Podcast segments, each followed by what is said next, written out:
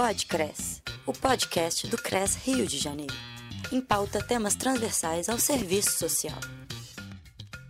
Nesta edição, a assistente social Tainá Alvarenga fala sobre serviço social e direito à cidade. Bom dia, ouvintes. Meu nome é Tainá Alvarenga, tenho 32 anos, sou assistente social formada pela UFRJ, especialista em sociologia urbana pela UERJ, mestre em Planejamento Urbano e Regional pelo Instituto de Pesquisa em Planejamento Urbano e Regional da UFRJ, o IPU. Atuo profissionalmente desde a minha formação no terceiro setor, com articulação territorial, entre outras práticas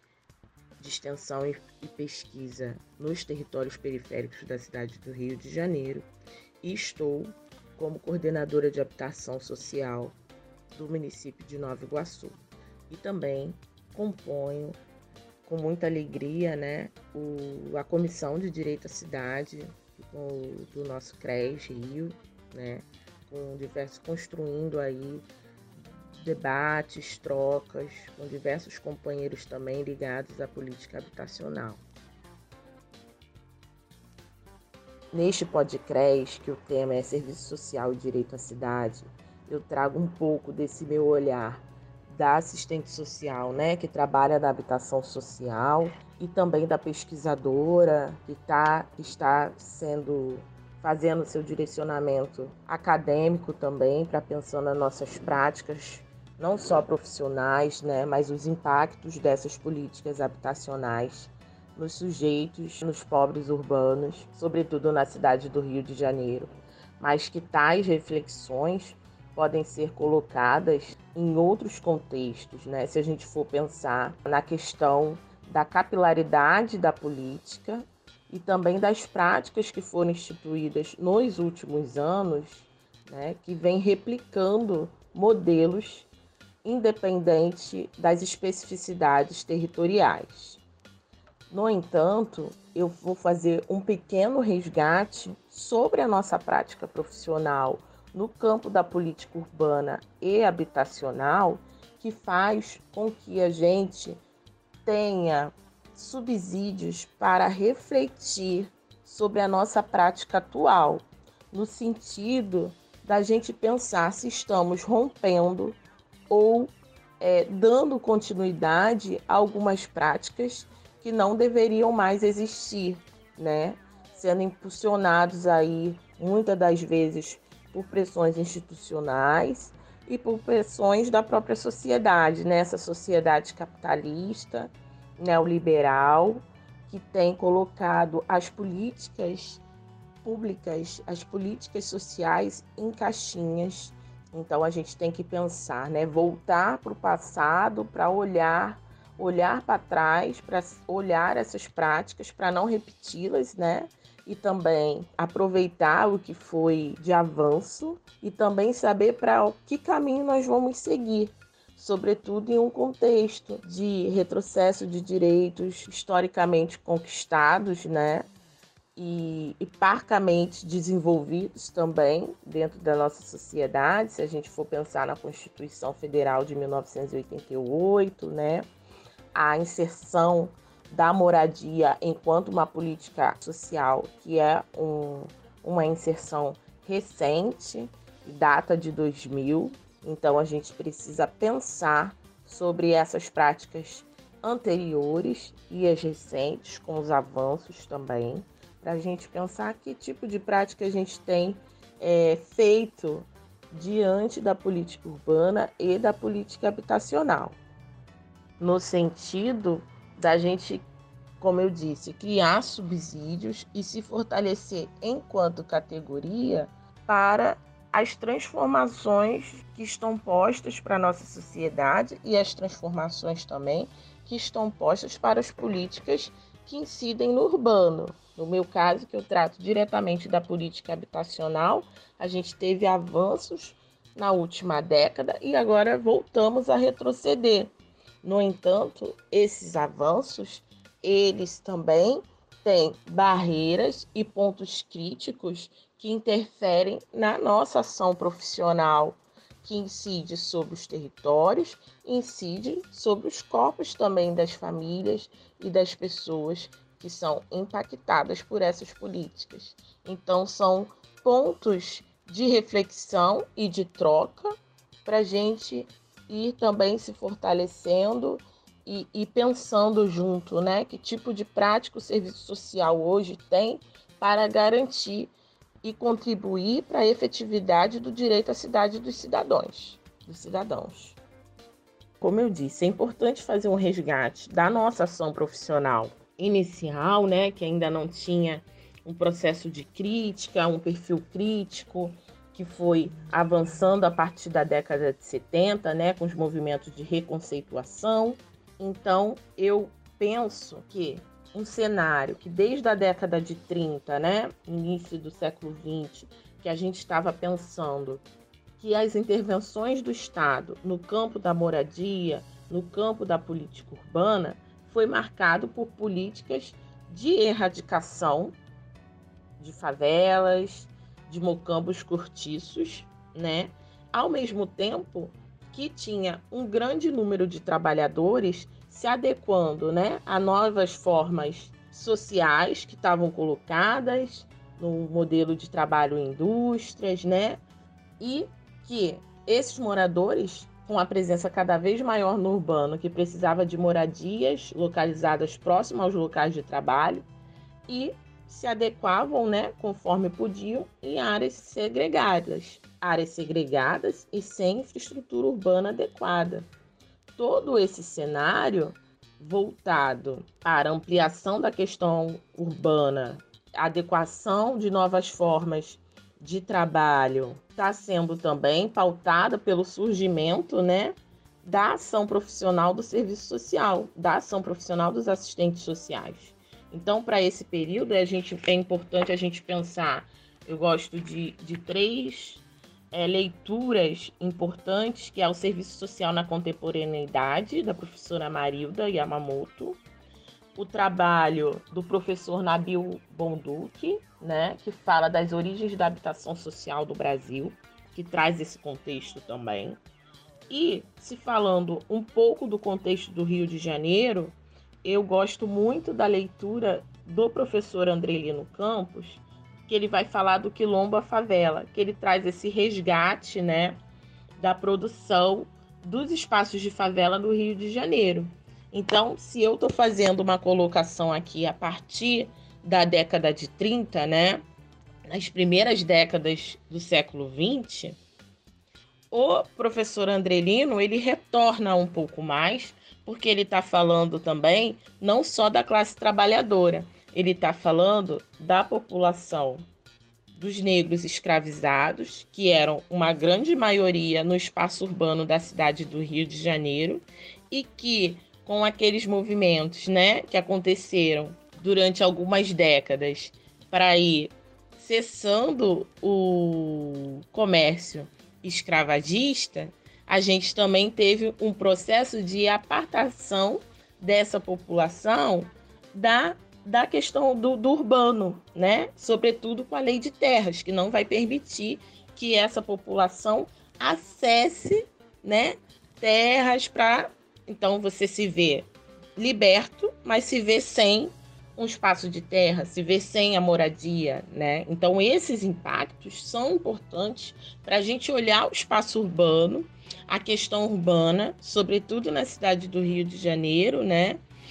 E ver os impactos de políticas que não foram feitas na atualidade. Então, dentro desse contexto, né, que a gente voltei um pouco para essa questão da, da discussão do Andrelino, que ele vai ligar o processo entre o quilombo e a favela, mas também a gente vai pensar também desse, dessa classe trabalhadora que está habitando o urbano e também não tem adequações de moradias dignas, né? Então a intervenção do Estado vai ser para quê? Para no sentido de erradicar, de, de, de, de controlar né, essa população. Então, tem várias questões que vão acontecendo ao longo das décadas que, dentro desse palco do desenvolvimento urbano e industrial desigual, que foi o nosso processo de desenvolvimento urbano, também concomitante ao processo de expropriação da terra, né? Tem a ação profissional do serviço social, que é convocado a agir diante dessa, dessa população. Então, a gente tem alguns movimentos que, desde o início, o profissional ele vai estar ações que se concentram não só para a erradicação, mas para o controle dessa população, tanto a que está apartada dos direitos de moradia e da questão urbana, como também a nossa prática profissional é voltada para os, os, os trabalhadores que trabalhavam na indústria e também tinham direito, né, àqueles conjuntos habitacionais da época, que são os IAPs e etc., no qual também nós éramos chamados a fazer o controle dessa população como forma deles se adequarem a esse novo espaço de moradia.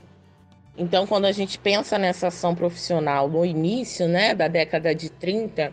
concomitante também com a chegada da classe trabalhadora massivamente é, no urbano, né, a gente também pensa como é, era essa prática profissional anteriormente. E à medida que os anos foram passando, a gente também vai conseguindo sistematizar essa prática na forma que há melhores, né? E à medida que a gente vai rompendo com as ações que a gente vai achar chamar de ações de desenvolvimento de comunidade, a gente vai tendo ações, propostas teórico-metodológicas, né, de intervenção dessa ação profissional desenvolvida em outros programas, né? A gente tem uma cartilha sobre a ação profissional do assistente social na política urbana, feita pelo conjunto Cefes CRES, que é importante também, que traz os pontos relevantes sobre a nossa prática profissional no trabalho social e traz um histórico também muito importante. Então é importante a, a gente resgatar que já em meados de 1960 a gente já tinha propostas de intervenção e de caráter administrativo da nossa ação desenvolvidas já em vários programas relacionados à política urbana, que é o subprograma de desenvolvimento comunitário, programa de desenvolvimento comunitário e na carteira de habitação de interesse social,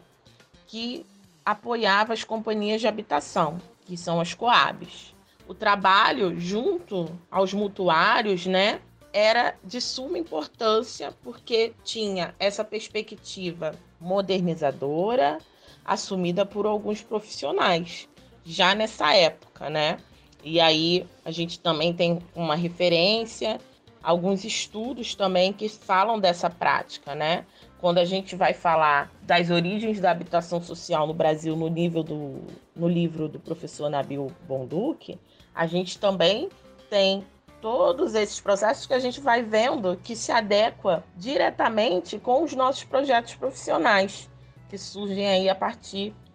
é, de uma forma um pouco vai avançando, sobretudo de uma forma um pouco mais uma ação mais sistematizada, né, sobretudo a partir da década de 60. Na década de 70 e de 80, a gente tem que observar a presença de um trabalho social desenvolvido pelos assistentes sociais, né, que vai se comprometer com as reivindicações da classe trabalhadora e das organizações populares, sobretudo também porque esse período vai se adequar com um processo né, de reconceituação, os movimentos de reconceituação que já estavam ocorrendo, né, é, que já fazia uma reflexão crítica né, e avançava com alguns debates críticos sobre essa intervenção profissional. Então, a partir daí, a gente já vê também alguns, algumas mudanças e mudanças de foco dessas ações, é, tanto emergenciais, quanto no fortalecimento de luta, como apoio na urbanização das áreas precárias, né? E movimentos também de resistência a despejos e etc. Então, nesse período, a gente também vê esse trabalho social do assistente social sendo exigidos por programas habitacionais das companhias de habitação destinados aos sujeitos de baixa renda. Né? Então, a gente tem diversos outros programas, como o Promorar, como outros os lotes urbanizados, sobretudo na, no estado de São Paulo também, que tem experiências na habitação social de suma importância para a nossa profissão. Então a gente vai vendo entre 70 e 80 avanços né, importantes para a categoria dentro do debate do trabalho social. A gente tem que pensar também sobre a questão habitacional e urbana, que o Brasil até 1964 ele teve o BNH, o Programa Habitacional, que é o Banco Nacional de Habitação, que produziu diversas moradias, só que ele não conseguia alcançar a população de baixa renda. Então a gente tem o debate do Andrelino, que vai ver que ao mesmo tempo que a gente estava produzindo habitação para a classe trabalhadora, né, e a classe trabalhadora que poderia financiar, a gente tem a expansão dos espaços de favela. Então, esse assistente social ele está atuando nos movimentos de resistência também, sobretudo a partir da década de 70, e também sendo chamado pelo Estado nesse movimento de erradicação do Estado ver essa ampliação dos espaços de periféricos e de favela, como também um movimento de erradicação. Você só vai parar de pensar erradicação de favelas, e a gente pensando em 2020, né, nas últimas décadas, se a gente de fato parou, se o Estado de fato parou de pensar em erradicação, né, sobretudo nesse processo de adequação da cidade para os mega eventos, se a gente de fato parou de pensar em erradicação de favelas, que a gente vai ver que não parou. Então, nesse movimento, a gente tem uma ação profissional que no passado foi chamada para intervir junto a essa classe trabalhadora, junto a essa questão urbana e essa ebulição, né, de trabalhadores na área urbana, logo depois chamados também a atuar no processo de de erradicação de favelas. E por a gente trabalhar no Estado, a gente também vai ser um profissional que a gente, apesar de pautar a crítica e tudo mais, a gente vai ter trabalhado, sobretudo os colegas de prefeituras, que atuou também no processo de remoção, de forma falando de forma atual. Então, por isso que eu trago essa dimensão do passado e do presente, para a gente pensar de fato o que está colocado e o que, que a gente interrompeu, o que, que a gente precisa de fato interromper e quais as estratégias que a gente vai adotar no sentido de garantir o direito à cidade para as populações que mais precisam.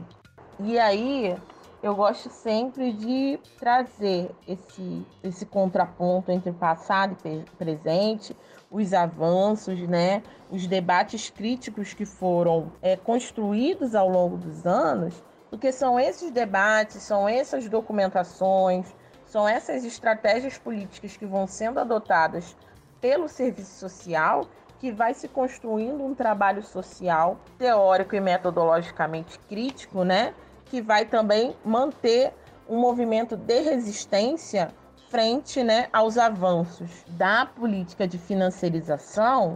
na questão urbana e habitacional, que é o que a gente tem visto na cidade do Rio de Janeiro e no Brasil nas últimas décadas, né? A gente tem um,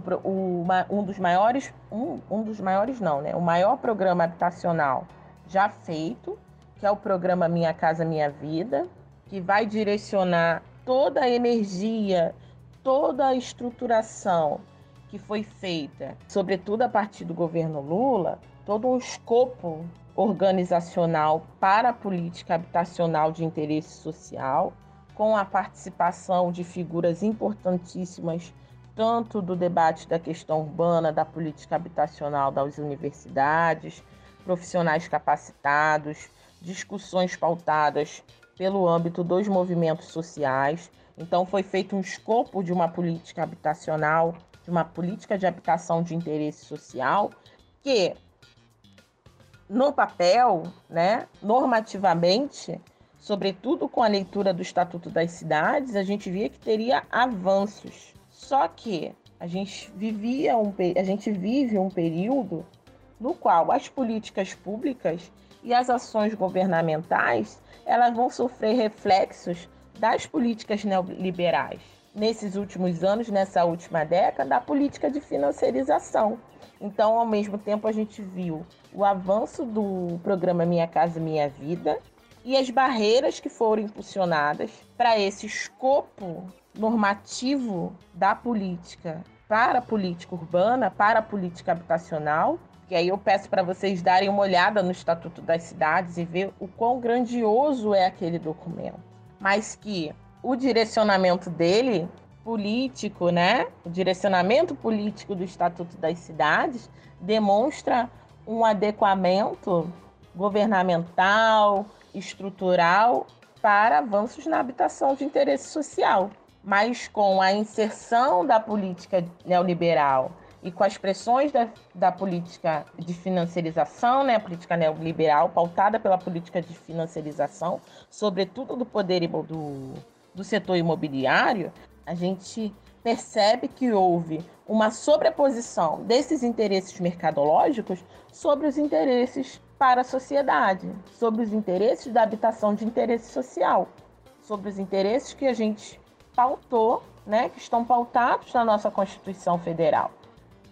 Então, quando a gente tem um programa Minha Casa Minha Vida, que vai chamar nós, assistentes sociais, para a prática profissional de um trabalho social, sobretudo a partir da portaria 21 e atualmente com a política, com a portaria 464, que vai falar também da prática profissional dos assistentes sociais na política urbana de forma geral, né, tanto habitacional, tanto do trabalho social, de obras, que a gente também é demandado, né, a atuar nas políticas políticas públicas, né, políticas urbanas de forma geral, não só a política habitacional.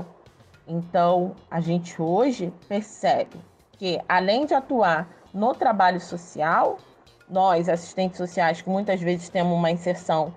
só na habitação, mas que o reflexo dessa sobreposição dos interesses do mercado sobre a questão do direito à cidade, sobre a questão da habitação de interesse social, interfere e aprofunda a questão social no urbano.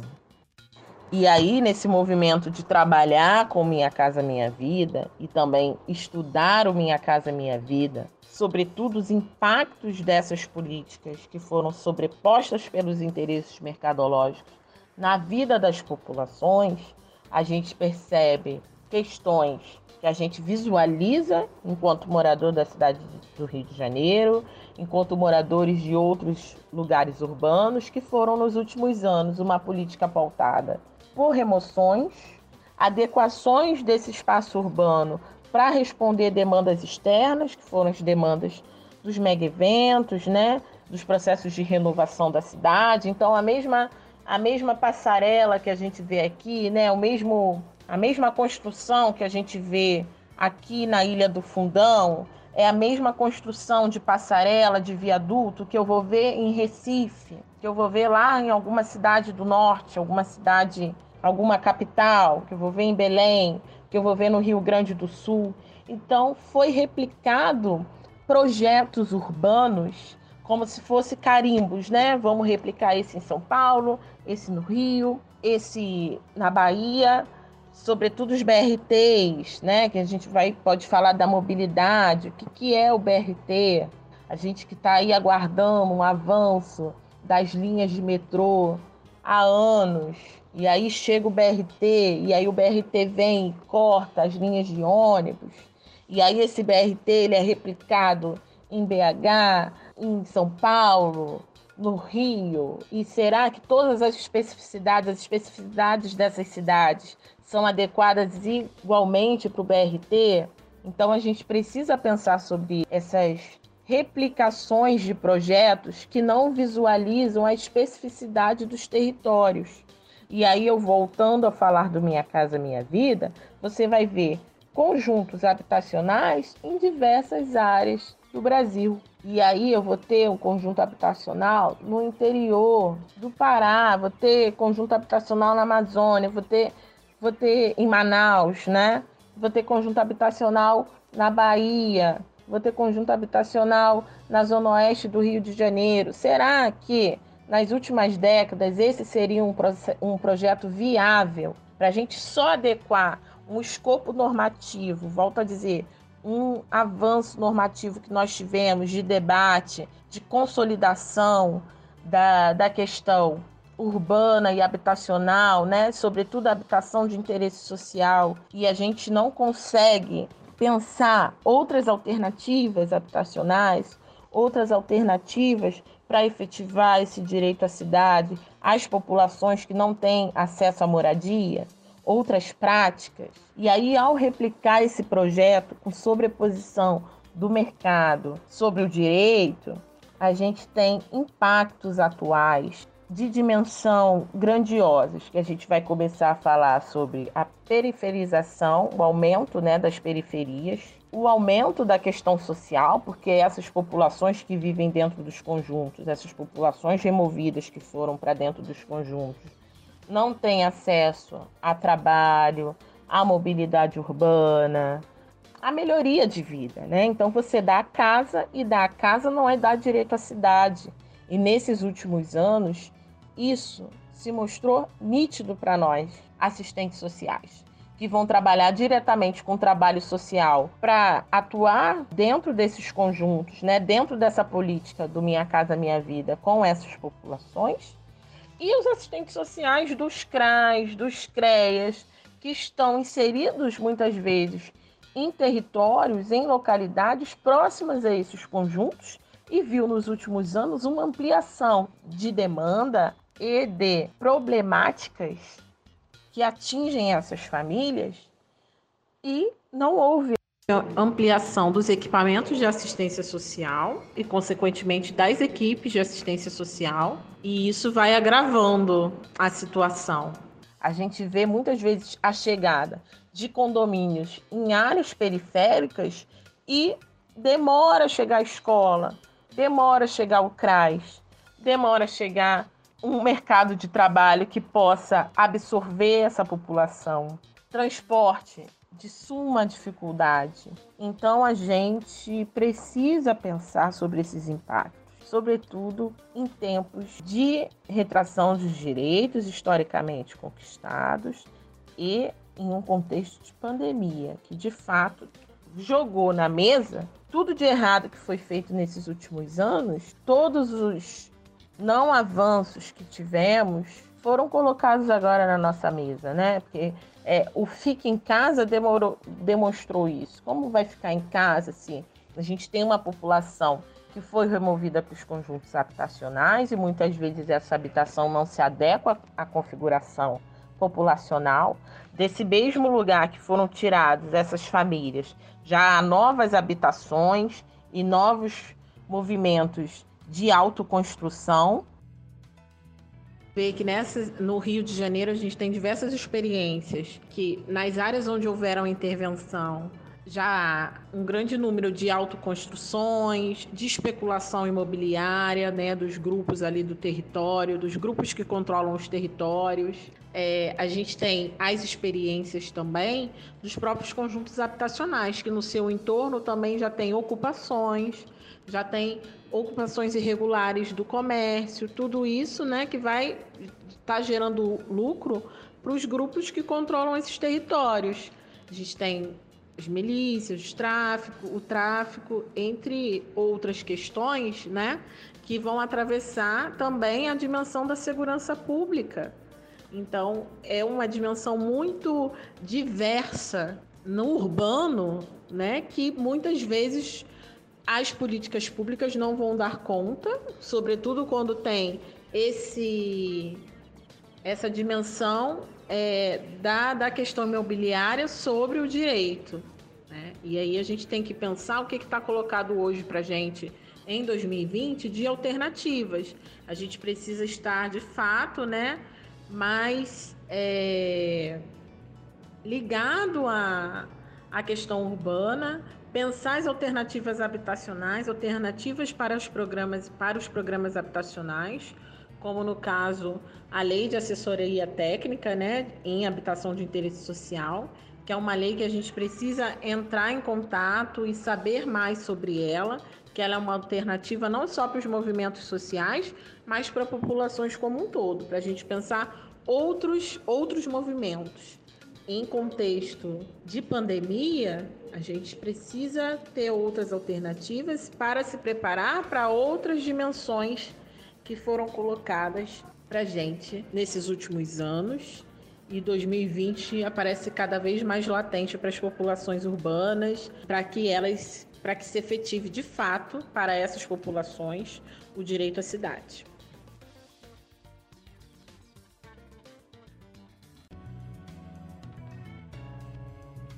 Podcres, o podcast do CRES Rio de Janeiro. O material desse podcast pode ser reproduzido integral ou parcialmente, desde que sejam respeitados os créditos das autoras e autores e do próprio Conselho Regional de Serviço Social do Rio de Janeiro. Produção: CRES, sétima região. Música tema: Rio Funk, de Alex Natif.